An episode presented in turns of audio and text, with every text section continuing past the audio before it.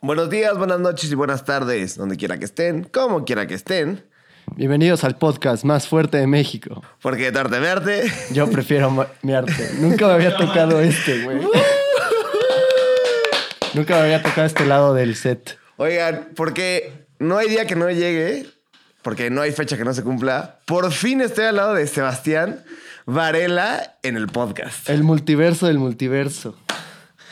Ya tocaba. Y este evento es más grande que el Super Bowl eh, y el nacimiento de Jesús al mismo tiempo. Exacto. Más grande que Jesús. Exacto. ¡Ey! ¡Ey, ey! Oigan, pues bienvenidos un jueves más, un jueves de cultura un- y en este caso un jueves arquitectónico y escultórico. ¿A poco no? Así Tengo? es, así es. Oye, pues antes de empezar, eh, ¿te gustaría mandarle saludos a alguien? No, a nadie, a nadie. ¿A nadie? Ah, bueno, pero aquí estás, a Madagasco. ¿Al Te Madagasco? mando un beso. A la Yeya. A Yeye, que, que esta semana no vino. Sí, se enfermó, ¿no? Se enfermó justo. Se enfermó de poder. Poder. Y bueno, y al Fer Siller, ¿no? Que ese güey Sí, a artista. Silverio. Oigan, y pues nada, ¿por qué no empezamos a hablar de este gran personaje que no solo eh, aportó mucho a la arquitectura, sino al país como tal, ¿no? Así es, así es. Va. ¿De quién vamos a hablar? Pues nada más y nada menos que de Matías Geritz. Que se sienta la emoción en el estudio, carajo. ¿Quién es? ¿Quién es?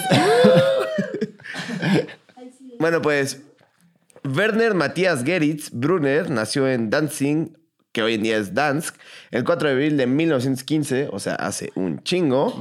Y para quienes no lo conozcan, eh, fue un escultor, poeta, historiador del arte, como yo, arquitecto y pintor mexicano de origen alemán, como, Como yo. yo.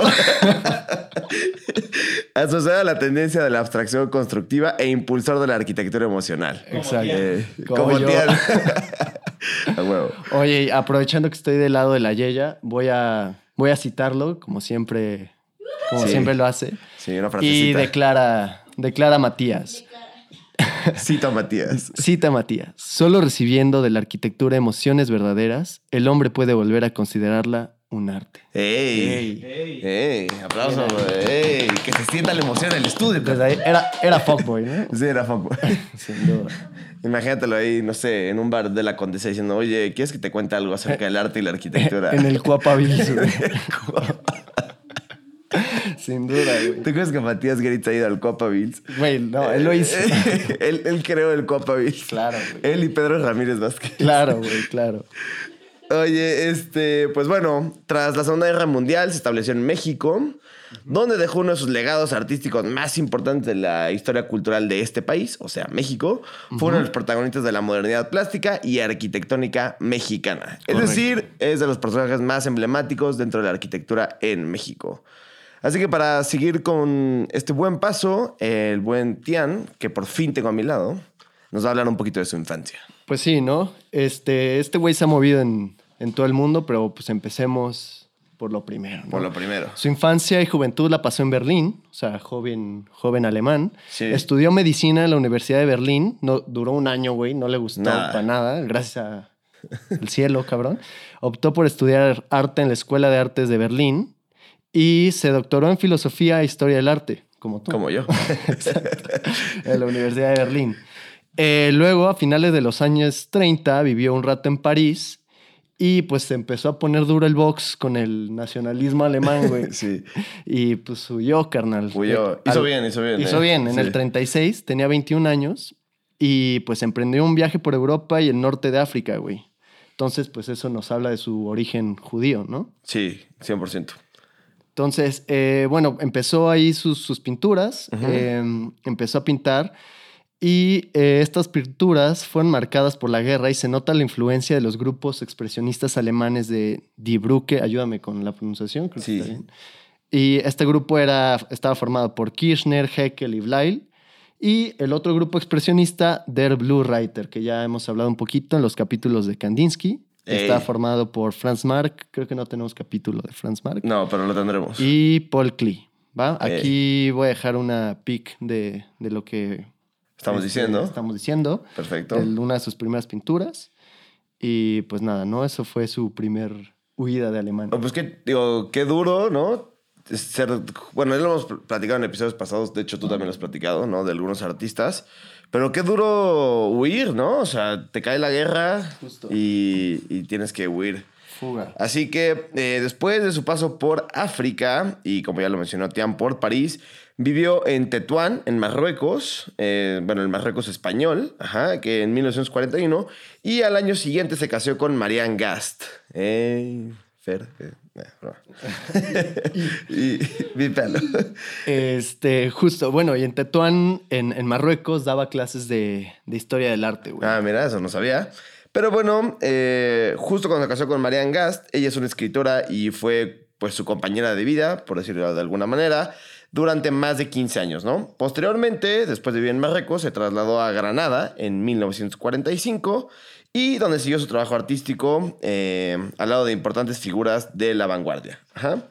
Así es. Estuvo tres años ahí y después se trasladó en 1948 a Santillana del Mar, donde fundó una escuela muy, muy famosa que la conocemos hoy en día como la Escuela Altamira y este proyecto emergió como consecuencia de una exposición colectiva de pintura de la comunidad local. Lo que intentaba era un poco como rescatar como mm, los orígenes de la pintura en ese lugar. Exacto. Y bueno, aprovechando que ahí estaban las cuevas, ¿no? Se dio ahí un, un viajezote y podemos ver sus primeras obras que son primitivas. Aquí vamos a dejar una foto.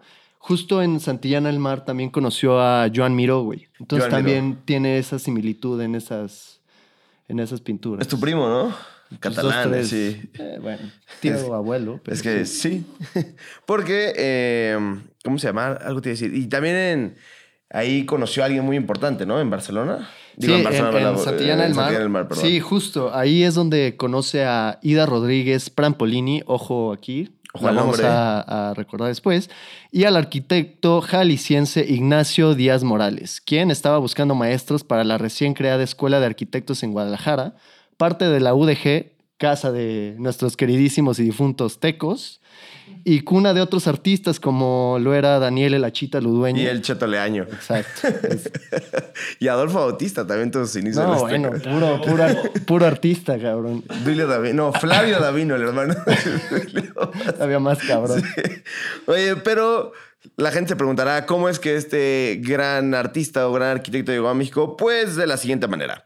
Eh, era miembro distinguido de la Academia en Madrid y Geritz un día decidió que era buena idea criticar fuertemente a la institución y sobre todo la mala prensa que se le daban a la academia, es decir, que le daban a este lugar.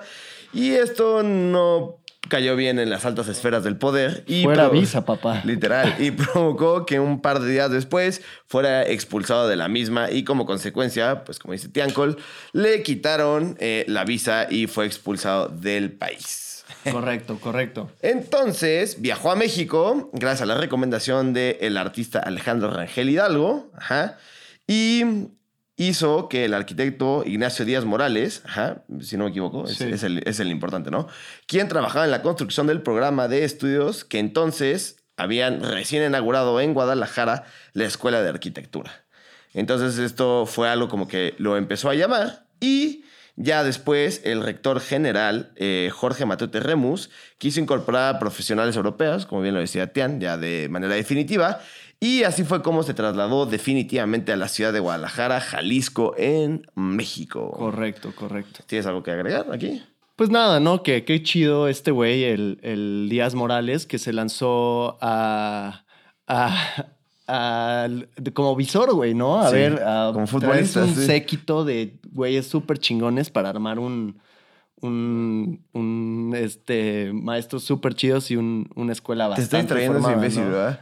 Pues siempre, pero lo normal. Ya, mándalo a la mierda. Sí. Oye, pero además, algo que habíamos platicado anteriormente y se los platicamos ustedes, cuando hace su taller eh, de educación visual en, Guadalajara, difundió las enseñanzas de la Bauhaus, ¿no? Esta escuela alemana, que también ya tenemos un capítulo por ahí, eh, creador de, de, esta escuela, Walter Gropius, ¿no? Y pues bueno, ¿no? Eh, fue la manera en la que él introdujo como su estética y como sus conocimientos a esta escuela. Y ahí fue donde conoció a nada más y nada menos que a Luis Barragán y al pintor José Reyes Ferreira, con quienes años después, ya lo platicaremos, hizo como ciertas obras emblemáticas en la Ciudad de México, o ya ese Domex. no, ya ese Domex. Ya ese Domex, en el Domex. Este, sí, justo, ¿no? Y él como tal no fue alumno de la Bauhaus, pero dominaba la filosofía perfectamente. Entonces, él tenía como esta información de todas las corrientes vanguardistas en Europa. Entonces era un, excelente este punto, ¿no? Para, de referencia para demás personas. Y no dio tanto tiempo clases, dio dos años clases ahí. Sí, nada. Entonces, y también, güey, no había como este exposure artístico en Guadalajara y dijo, güey, fuga, vámonos. y ahí era Dios, ¿no? Exacto. Pero también es eh, importante retomar un poco lo que platicabas al principio. Eh, pues era un cuate muy, o sea, muy letrado, ¿no? O sea, súper estudioso.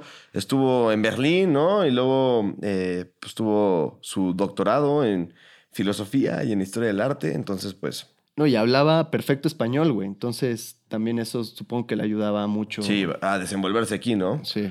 Y en 1952 se trasladó finalmente a la Gran Manzana, no, a la Gran Tenochtitlan. la Ciudad de México, donde obviamente fue contratado por nada más y nada menos que la máxima casa de estudios.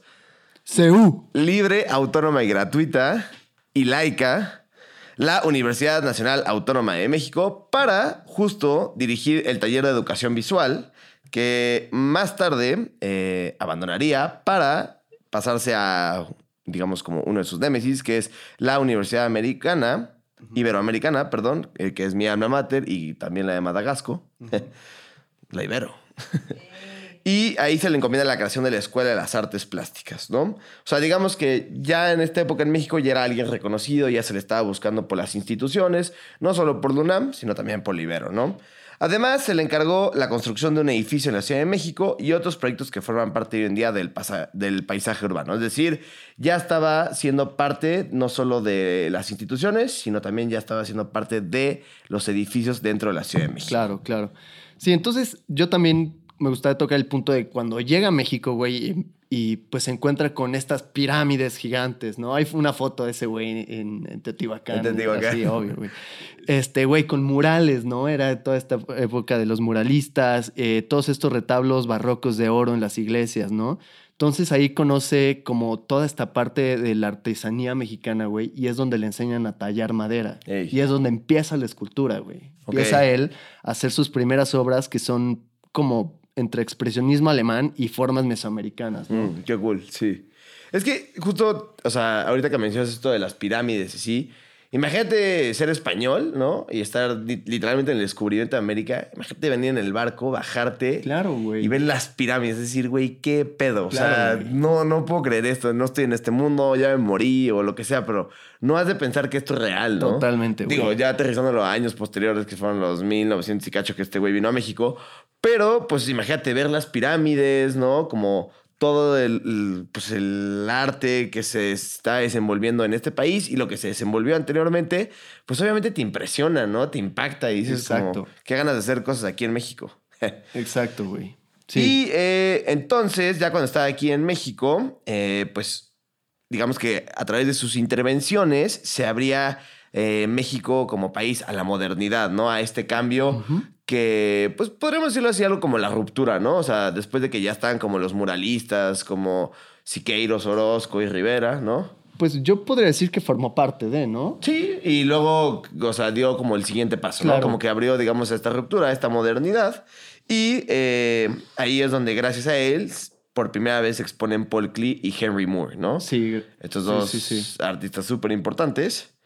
Y entonces ahí fue cuando también, digamos, como que se apegó un poco más a la pintura. Y ahí fue cuando empezó a alternar no solo con la pintura, sino también con la escultura. Y entonces, eh, digamos que al alternar estas dos cosas, estas dos artes, fue lo que él, eh, al complementarlas, perdón, digamos, eh, fue lo que definió como lo que él quería hacer como Exacto, arte, ¿no? exacto. O sea, tomando tanto la pintura como la escultura para hacer como, digamos, su creación propia, ¿no? Entonces, digamos que abandonó el mundo del expresionismo, que ya lo había platicado Tian, que tenía como escuela a varios artistas eh, por allá por Europa, y se dedicó completamente a la, a la abstracción, perdón.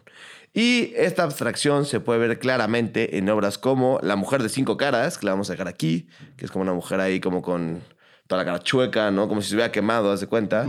Eh, Animales heridos y La serpiente, ¿no? ¿Nos quieres platicar tantito de esta serpiente? ¿Dónde la podemos ver frecuentemente? Si. Esta, esta serpiente, o el animal, ¿no? También Sí, sí, sí. eh, la podemos encontrar eh, los que son de la Ciudad de México en el sur, en el Pedregal. en- ¿Es el economista o qué es ese? Es el economista, correcto. Afuera el economista es este como dragón que parece como juguete y te dan ganas de irte a subir. Sí, a sentar ahí. Sí, aquí vamos a dejar una, Una foto. una foto. Pero eh, es como, también es como el símbolo del Pedregal, ¿no? Exacto. Para los que no saben qué es el Pedregal, que nos escuchan en otro país, es pues, una colonia en la Ciudad de México, específicamente en el sur de la Ciudad de México.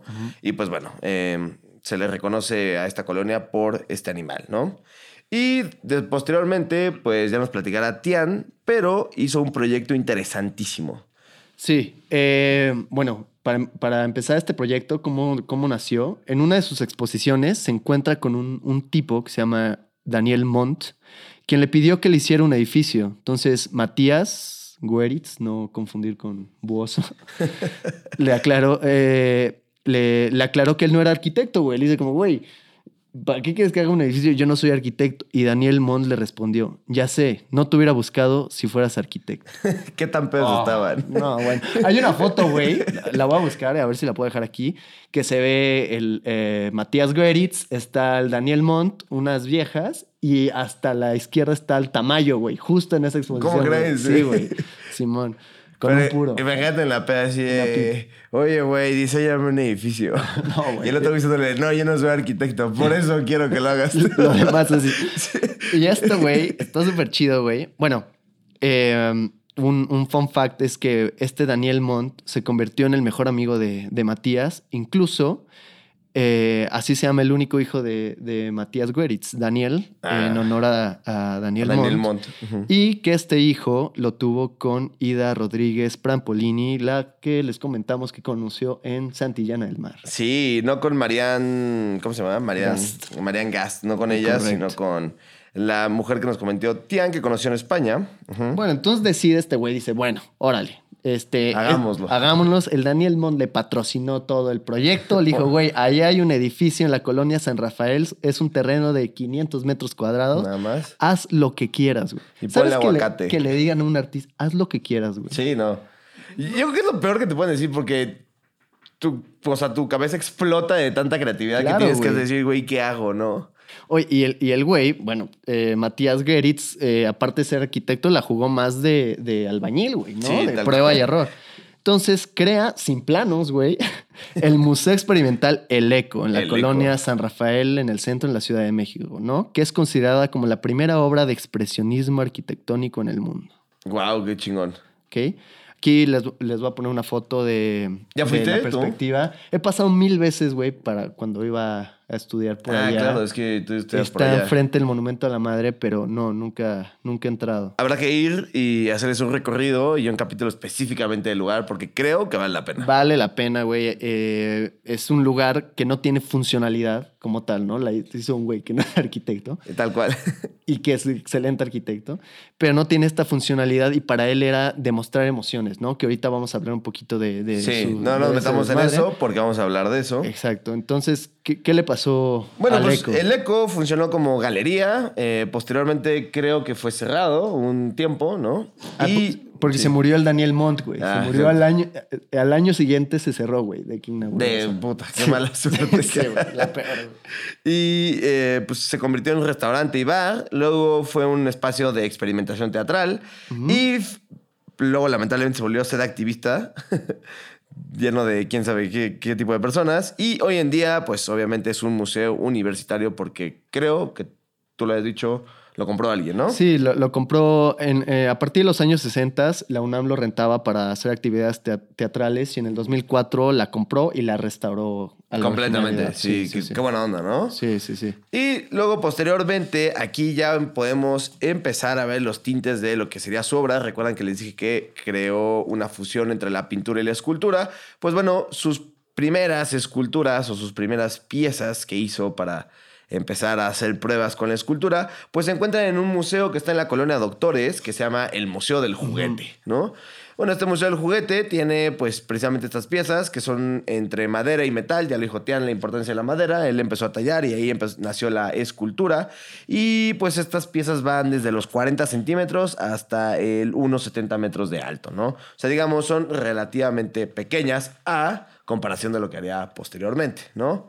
Y obviamente parte de su archivo personal y obras y documentos las podemos encontrar en el Museo Cabañas o el Hospicio Cabañas, que se encuentra en Guadalajara, Jalisco, ¿no? Sí, que, que de hecho tengo dos, dos datos, güey. Él también hacía estos como sus primeras como de ese tamaño, esa escala, jugaba mucho con las escalas, pero también los usaba para presentárselos a sus clientes o arquitectos, como para, güey, esto es lo que va a hacer, ¿no?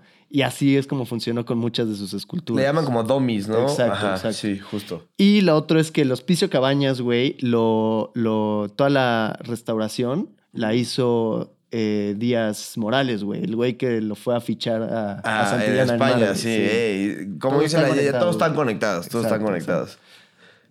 Y bueno, eh, hay algo súper importante que si hablas de Matías Geritz no puedes dejar de lado este tema y eso es la arquitectura emocional, ¿no? Así es. Entonces, aquí nuestro queridísimo Sebastián Varela nos va a hablar de la arquitectura del gol. No, Pues, güey, exacto, exacto.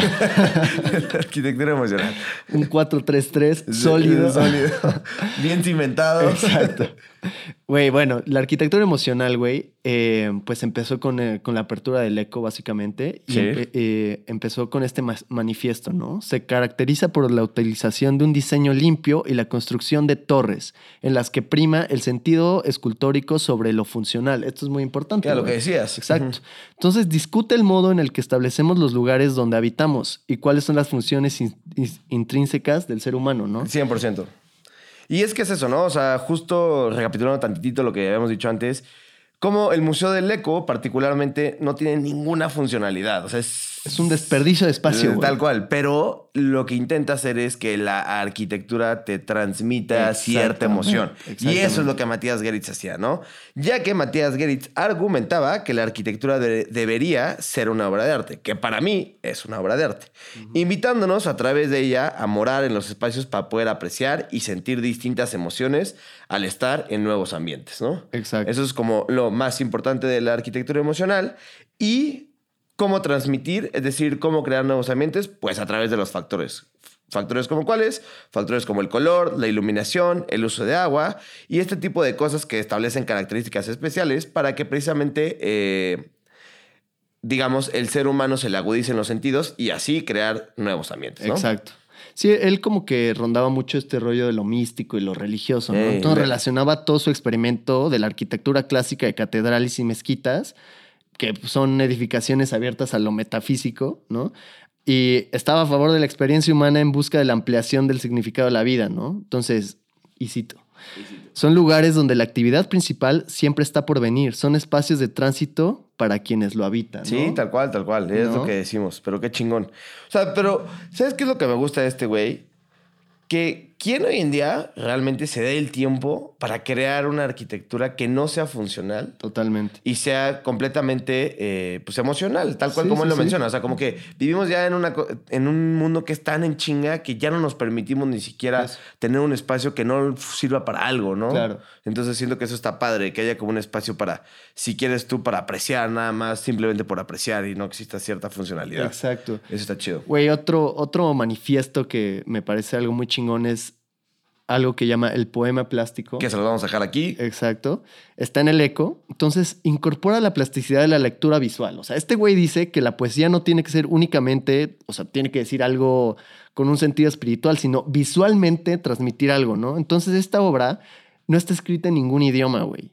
O sea, no son letras, o sea, son símbolos como que su valor es la plasticidad, güey. Exacto. ¿sabes? Entonces, eso me parece súper chido como en esa parte, güey. Tú Sí. lo ves y dices, güey, está en árabe, está en qué arameo, güey. Sí, son como puros símbolos y como tú dices, eh, no tiene que ser algo... O sea, la poesía es como más visual, ¿no? No tanto como, Exacto. como leída, no sé cómo decirlo, pero... O sea, como que estos símbolos te despierten el sentido de la poesía. Está de ahí, muy de ahí lo poeta, ¿no? De ahí lo poeta. Y posteriormente eh, vieron nuestros proyectos magnos, Mordor. Exacto. Mejor conocido como Satélite. Exacto, exacto, exacto. Pero bueno, eh, esto está muy interesante porque justo en esta época, cuando iba a empezar el proyecto de satélite, México entró en una polémica con el establishment artístico. ¿Qué quiere decir esto? Pues bueno, que eh, en una carta abierta los pintores y muralistas Diego Rivera y David Alfaro Siqueiros describen a Matías Geritz como un impostor sin el más insignificante talento ni preparación para ser un artista. O sea, imagínate, o sea, estaban como súper en contra de todo lo que estaba realizando, ¿no? Tanto de la escultura, la pintura y pues su arquitectura emocional, ¿no? Y eh, a pesar de esto, en 1957, para ser más específicos con el año, fue elegido como director de diseño visual de la Escuela Nacional de Arquitectura, nada más y nada menos. Oye, güey, encontré la carta, güey. ¿Ah, sí la encontraste? Sí, güey. Nada más, güey, quiero resaltar un dos puntos, güey. ¿Cómo le pone? Señor Don Nabor Carrillo, el rector, ¿no? Muy señor nuestro, estimado y admirado amigo, güey. Pero, güey, de esto, güey, ponen aquí como arte snob. Güey, a, a ver si la podemos poner en un post o algo Sí. para, que, para que la lean. Está muy, muy cagada, güey. Es, una, es como cuando te acusan, así. Pero que te acuse Diego Rivera y David Alfaro Siqueiros, güey. Y te demeriten tu chamba. Sí, nada más. sí.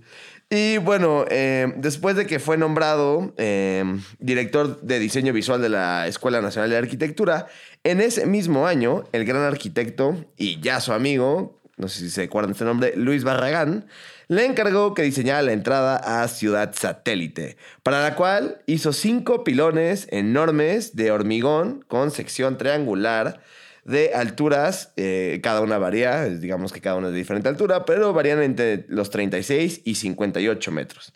Esta obra también fue realizada con la colaboración de el pintor, que también era su amigo, que ya lo mencionamos, Jesús Reyes Ferreira. Me, me gusta más su apodo. Suena como un futbolista Jesús Chucho Reyes. Oye, güey, pero me mama este proyecto. ¿Cómo se lo pasan, no? Eh, Miguel Alemán, presidente de México, le encarga a Mario Pani, urbanista, güey. Ese güey construyó todo México. El Le Corbusier de México. Sí, güey, literal, güey, literal. A diseñar el proyecto para el norte de, de la ciudad, Pani llamó a Luis Barragán para que hiciera una obra que fuera referente a esta zona y Barra- Barragán fue cuando llamó a Geritz, ¿no? Y, güey, algo que, que encontré, güey, es que Barragán quería que fuera una fuente, güey, y Matías quería siete torres de 100 metros, güey. Están en el mismo canal, güey. Pero después harían algo muy chingón en colaboración, Exacto, ¿no? exacto. Sí, eso ya llegáramos ahí. Eh, bueno, entonces eh, me gustaría hablar de, de las torres, güey. Es una escultura para mí urbana perfecta, güey. Tiene la visual, el tamaño y el emplazamiento, ¿no? Es una obra, güey, que está hecha para visualizarse en movimiento, güey, ¿no? Entonces, fíjense cuando vayan al norte de la ciudad. o- Muy o- al norte. Muy al norte. O sea, no, no, no solo del espectador, también del objeto, cómo tiene este efecto óptico que crecen cuando te vas acercando Sí, y cuando ves en el retrovisor cambian de forma, güey. Qué ¿No? locura, qué locura. O Sí, sea- sí, sí, sí. Creo que no, o sea, hasta ahora que lo mencionas, creo que nunca me he tenido a pensarlo, pero probablemente sí. O sea, sí, sí porque las veo de frente, pero nunca las veo en el retrovisor. Puede ser que sea algo interesante también, ¿no? Eso Sí. significaba para Geritz. Para mí es que estoy pendejamente lejos de, de mi casa, güey. Sí, para mí es ver las torres satélite, es ya estamos muy lejos de casa. Y en 1959, después de la muerte de su esposa Marianne Gast, eh, como ya lo mencionó Tian, esta mujer, pues Matías Geritz comienza la serie de obras bidimensionales eh, conocidas como Mensajes Dorados. Bueno, estas obras llevan como material principal eh, la hoja de oro y representan la espiritualidad. Como Tian ya lo había dicho, pues este cuadro era como muy espiritual con todo el tema de las catedrales, las mezquitas, etc, etc, etc. Y posteriormente eh, colabora con el arquitecto Ricardo Legorreta en las torres de Automex, que también es pues, un arquitecto muy famoso, que quizás ya le dedicaremos un capítulo en algún día, ¿no? Y en 1964 realiza la escultura de la estrella de David, eh, las torres y los vitrales de la sinagoga de Maguen David. Y en el 67 hace la celosía del Hotel Camino Real, que también es muy famosa. Que lo- el hotel lo hizo Legorreta también. También, exacto. Tenían como ahí cierta amistad, ¿no? Que los unía. Y los vitrales No, para Andrea y ella. Y los, y los vitrales para la nave principal de la Catedral Metropolitana. Exacto. Y uno de estos, este, mm, serie de las obras bidimensionales de oro que, me, que mencionas, eh, la usó para un altar de la capilla de las capuchinas. Ah, sí, claro, Igual, decías. Que está chingón eso, ¿no? Está bastante chingón. Y de hecho fue, es parte de cuando hicieron una exposición en el Reina Sofía, es de las que se lleva. Ah, ¿en serio? Ah, no tenía idea. Mira, qué chingón. Ajá. Posteriormente viene algo eh, muy, muy padre, que es la ruta de la amistad, ¿no? Sí. Probablemente se preguntarán, ¿qué es eso? Pues bueno, un año después de todo este desmadre de hacer eh, eh, la celosía del Camino Real, etc., etc., En el 66. pues, eh, esto fue en el 67, ¿no? En el 66. Ah, bueno, sí. Eh, realiza, con motivo de los Juegos Olímpicos del 68, Ujú.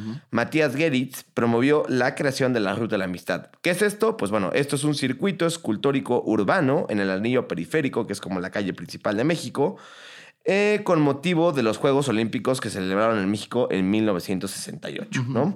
Es una especie de museo de escultura al aire libre a lo largo de 17 kilómetros y muestra la obra de 16 artistas internacionales. Sí, yo creo que este merece capítulo y Único. chance si tenemos algo chido podríamos preparar eh, aquello de la torre o ver Sí, claro, no. Esperen una sorpresita con esto, vale la pena. Se vienen cositas. Se vienen cositas, pero para que sepan, es importante nada más eh, que cuando se celebraron los Juegos Olímpicos de la Ciudad de México en el 68, pues este cuate promovió la creación de este circuito escultórico urbano, ¿no? Güey, hay un fun fact ahí, güey, que Barragán se puso bien punk cuando, porque no lo invitaron a hacer este desmadre, güey. ¿No eran amigos? Y salió, güey, a decir que las torres de satélite eran suyas, güey. Dijo, güey, Solo de él. yo las hice, güey. Entonces ya después un compa suyo dijo, güey, ya los dos se van a petatear, güey. Vamos a la notaría y firmen que es de los dos. Y dicho y hecho, se hicieron cuates otra vez antes de, de morir y pues se firmó que es de obra de los dos. De los... Oye, qué hueva que tengas que resolver un pedo porque ya te vas a morir, Sí, ¿no? cabrón, no mames. Oye, güey, ya, mejor pídele perdón porque ya te vas a morir, güey. Está muy culero, cabrón.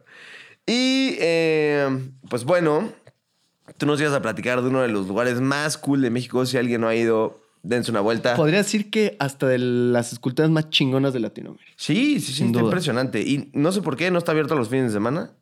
Eso está abierto de lunes a viernes. Pero pues dense una vuelta. El, es el espacio escultórico de CEU. Seú. de la UNAM, de los Pumas. Es la obra magna, es una obra monumental colectiva a cargo de los artistas Federico Silva, Helen Escobedo, Gersúa, Manuel Felgueres y Matías, Matías Geritz y Sebastián. ¿no? So- está influenciada por dos corrientes es- escultóricas, el minimal art, que se plasma en su estructura circular de piedra que soporta las 42 prismas seriados, y en el arte para repro- eh, no, y en el land art, ¿ok? Sí. Que ya fue creado con el objetivo de combinar la ecología y el arte para reproducir la imagen cósmica del mundo prehispánico. Eso está súper chingón. Sí, está muy chido. La obra consiste en una superficie de terreno natural del Pedregal, o sea, es una, un homenaje a la tierra del a Pedregal, la cabrón. tierra volcánica. Ajá, Ajá. formada por lava solidificada del, del volcán Chitle. Bien- está impresionante. Impresionante, güey. Sí. O sea, si ves las fotos es una locura. De hecho, vamos a dejar una aquí, de, que es como una toma aérea, ¿no? En donde no se ve Brutal, nada más que el círculo y el volcán. Eh, tiene un diámetro de 120 este, metros cuadrados. Y pues, como te digo, ¿no? Es, es una, una- un homenaje a la tierra de Pedregal, es la reconciliación del humano con la tierra para, para ellos. Y pues tiene esta semejanza al muralismo mexicano, ¿no? Que, que es de todos, es público y no Claro. se puede hacer mercancía, ¿no? No te Sí. puedes llevar la pared, no te puedes llevar el volcán. Y mm, cito, esto está súper chingón, ¿no? Esto es lo que cuando fue la inauguración, parte el discurso de la obra. Busca hacer del arte un gran acontecimiento para todos y para siempre, superando, al menos en esta experiencia, el voluntarismo individualista, autosuficiente y caduco. O sea, matar el ego, güey. Ey. Qué cabrón, ¿no? Qué o sea, que aparte lo hicieron poner de acuerdo a seis güeyes, cabrón. Y, y, Y que esos seis maten el güeyes. Y esos Sí. seis güeyes. está cabrón. Aparte de este espacio, güey, cada quien hizo obras individuales de cada una que están ahí. Que también se encuentran, ¿no? Ajá. Las voy a nombrar rápido. Las, la Serpiente del Pedregal y Ocho Conejos de Federico Silva, Ave, Ave 2 de Gersúa, Coatl de Helen Escobedo, Colotl de Sebastián, Corona del Pedregal de Matías Gueritz y Variantes de la llave de Kepler de Manuel Felgueres. Que les vamos a dejar todas las imágenes aquí para que sepan de qué le estamos hablando. Y esta corona de Matías Geritz en rojo, pues está muy padre, ¿no? Exacto. Y dime. Eh, pues nada, güey, de- nos vamos a las obras, ¿no? Sí, pues vamos a hablar de las obras más emblemáticas de Matías Geritz. La verdad es que qué personaje tan interesante, ¿eh? Eh, pues está el animal, ¿no? Es esta escultura del Pedregal, eh, que ya hablamos un poquito, ¿no? Que, que la utiliza como, La serpiente. como símbolo esta, esta colonia dentro de la Ciudad de México. Luego está el ángel, ¿no? Eh, que está cool. Luego están los amantes, que es una escultura que se encuentra en el Hotel Presidente de Acapulco. Digo, no sé si exista después de Otis. Sí, y el bailarín, esta escultura móvil que pondremos por aquí. El animal herido, que según yo es muy parecido a la, al Como animal. el ¿no? poema. Sí. No, al animal, al animal. Ah, O sea, sí, sí, sí, como- pero es el más chiquito, ¿no? Sí, como más chiquito y como enredado, ¿no? Luego está la mano divina, que es como la mano de un profeta, pero como toda arrugada, que se encuentra en la iglesia de San Lorenzo. Luego, pues su obra magna, diría yo, el Museo Experimental El Eco, del cual ya nos habló Tean. Las Torres de Temixco, ¿no? Y luego, esta sí, es El Pájaro, que es una escultura que se encuentra en la esquina sureste de la confluencia Avenidas Arcos e Inglaterra en Guadalajara, Jalisco. Que este es como. Es que sí, es como si fuera un pájaro, pero es como más como si fuera una estrella. Sí, Y esta, está bien chido, y esta estrella, como que la vimos dentro de los símbolos que escribió en este Un poema poema. plástico, sí, el poema plástico. Entonces está muy, muy chingón. Luego están los vitrales que hizo para la Catedral de México y la de Cuernavaca. Y por último, deben de estar por acá. La. eh, pues bueno, también hizo la coordinación del conjunto escultórico de la Ruta de la Amistad, como ya le platicamos. Esta, que está muy padre, que platicamos, la Osa Mayor, Que ¿no? está en el Palacio de los Deportes. En la explanada del Palacio de los Deportes, correcto. Eh, Es parte de la ruta de la amistad. parte de la ruta de la amistad, correcto. Luego están las torres de Automex, que ya eh, mencionamos anteriormente. Eh, Torre de los Cubos, en el conjunto habitacional Torres de Miscuac, que también está padre. Eh, murales de acero, eh, de la Torre Arco en Los Ángeles, este está en California. Luego está la Corona del Pedregal, que fue la que ya mencionaste en el espacio escultórico. Seú. Y luego está Energía, que es una escultura como En amarillenta. en. Exacto, en el bosque de Chapultepec. Y luego está Estudio de Texturas, que es un mural eh, para la sala Huichol, que está en el Museo Nacional de Antropología, que lo hizo con Pedro Ramírez Vázquez, Así este es. A mí una de las que más me gusta, no sé si has visto la serpiente que está en el, en el eco, que es esta... Hay otra en Monterrey que es negra, que es como una... juntar a Quetzalcoatl y con estos como ángulos todos agudos. Sí. y está Sí, increíble. que es cabrón. como, no es tan literal una serpiente, sino que es como mucho más abstracta, ¿no? Ajá, y geométrica, y es como muy picuda las, las ondas de las serpientes, ¿no? Así es. Sí, sí, sí, Entonces, cuál es. Pues, güey, en resumen, eh, siempre va a estar Matías Geritz en los momentos de modernidad más relevantes de México. De México, ¿no? Sí, fue un personaje que literalmente, bueno, ya para, para ma- matarlo, no, no recuerdo en qué año murió, Aquí lo tengo. pero murió en la Ciudad de México, ¿no? Murió, muere el 4 de agosto en 1990 a los 75 años por causas desconocidas. O sea, un pasón. Sí, exacto. un pasón en el, ¿cómo se llama? En el espacio escultórico. Provecho, güey. Pues bueno, entonces Oye. pásense a ver nuestras redes sociales. Porque Tarte Verte en todas partes. Tenemos, estamos en YouTube, sobre todo para que puedan ver las imágenes. Estamos en Spotify, Apple Music, eh, Amazon, etc, etc, etc. Podimo. Y pues nada, eh, porque Tarte Verte. Yo prefiero miarnos. Adiós. Chao.